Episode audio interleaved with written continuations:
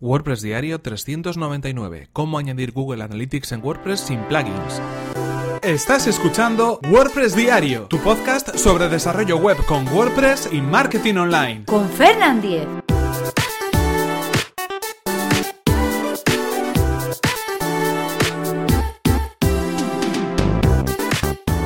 Hoy es jueves 1 de febrero de 2018 y comenzamos con un nuevo episodio de WordPress Diario donde vamos a hablar acerca de cómo añadir Google Analytics a nuestro sitio web creado con WordPress sin utilizar plugins. En este caso es una de las preguntas que como sabéis cada jueves rescatamos y las publicamos en formato de episodio del podcast. Pero antes recordaros que este episodio está patrocinado por Readboxes, una compañía de hosting profesional especializada en WordPress. Puedes conseguir ahora mismo un 33% de descuento en Readboxes en tu servicio de hosting completamente que te permitirá centrarte en lo que en realidad te interesa, que es tu propio negocio. Puedes acceder a raidboxes.es barra Fernan y comenzar tu prueba gratuita y sin compromiso en tu hosting profesional para WordPress. Y ahora sí continuamos con el tema que nos ocupa hoy. Eh, vamos a hablar de cómo poder añadir el código de seguimiento de Google Analytics en nuestro sitio web, pero sin utilizar ningún tipo de plugin. Así de sencillo, para ahorrarnos un plugin en nuestra instalación. En este caso, esta pregunta, que es con la que comenzamos este mes de febrero, viene dada pues eh, por, por una meetup, la meetup de WordPress Bilbao, donde estuvimos hablando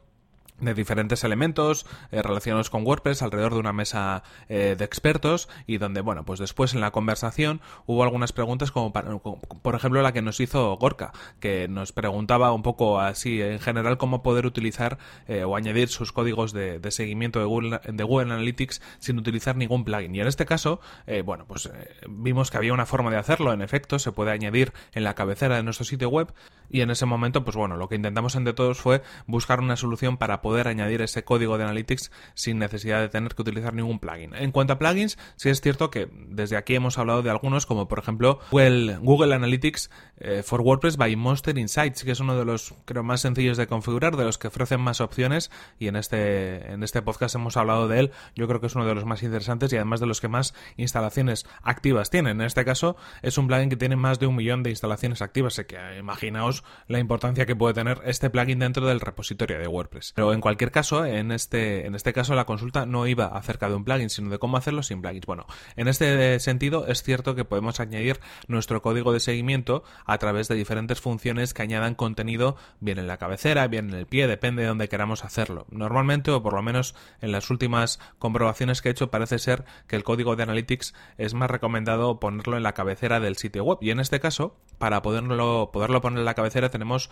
diferentes acciones, eh, esos ganchos que podemos utilizar en WordPress, donde pues de alguna manera podemos añadir el código que nosotros necesitemos. En este caso, en, la acción de WPG vamos a poder añadir el contenido que queramos a través del código que necesitemos. En este caso el código es un, es un código JavaScript, es un script que insertamos en esa cabecera. ¿Y cómo hacerlo? Pues simplemente añadiendo una, una acción que nos permita añadir el código que necesitemos. ¿Qué es lo que hice en este caso para poder solucionarlo? Pues directamente en lugar de explicar cómo hacerlo, lo que hice fue crear un pequeño, un plugin muy, muy sencillo, de muy poquitas líneas, que en cualquier caso os voy a dejar enlazado aquí en las notas del episodio para que lo podáis implementar en vuestro sitio web. Lo único que tenéis que hacer es localizar los códigos de seguimiento y cambiarlos por los vuestros. Así que bueno, pues en este caso creo que que es más que interesante que lo podáis probar, lo podéis utilizar si es que necesitáis eh, ahorraros un plugin en concreto y lo que lo único que queréis es añadir ese código de seguimiento, ese script de seguimiento de Google Analytics. Lo primero que tendréis que hacer es entrar en vuestra cuenta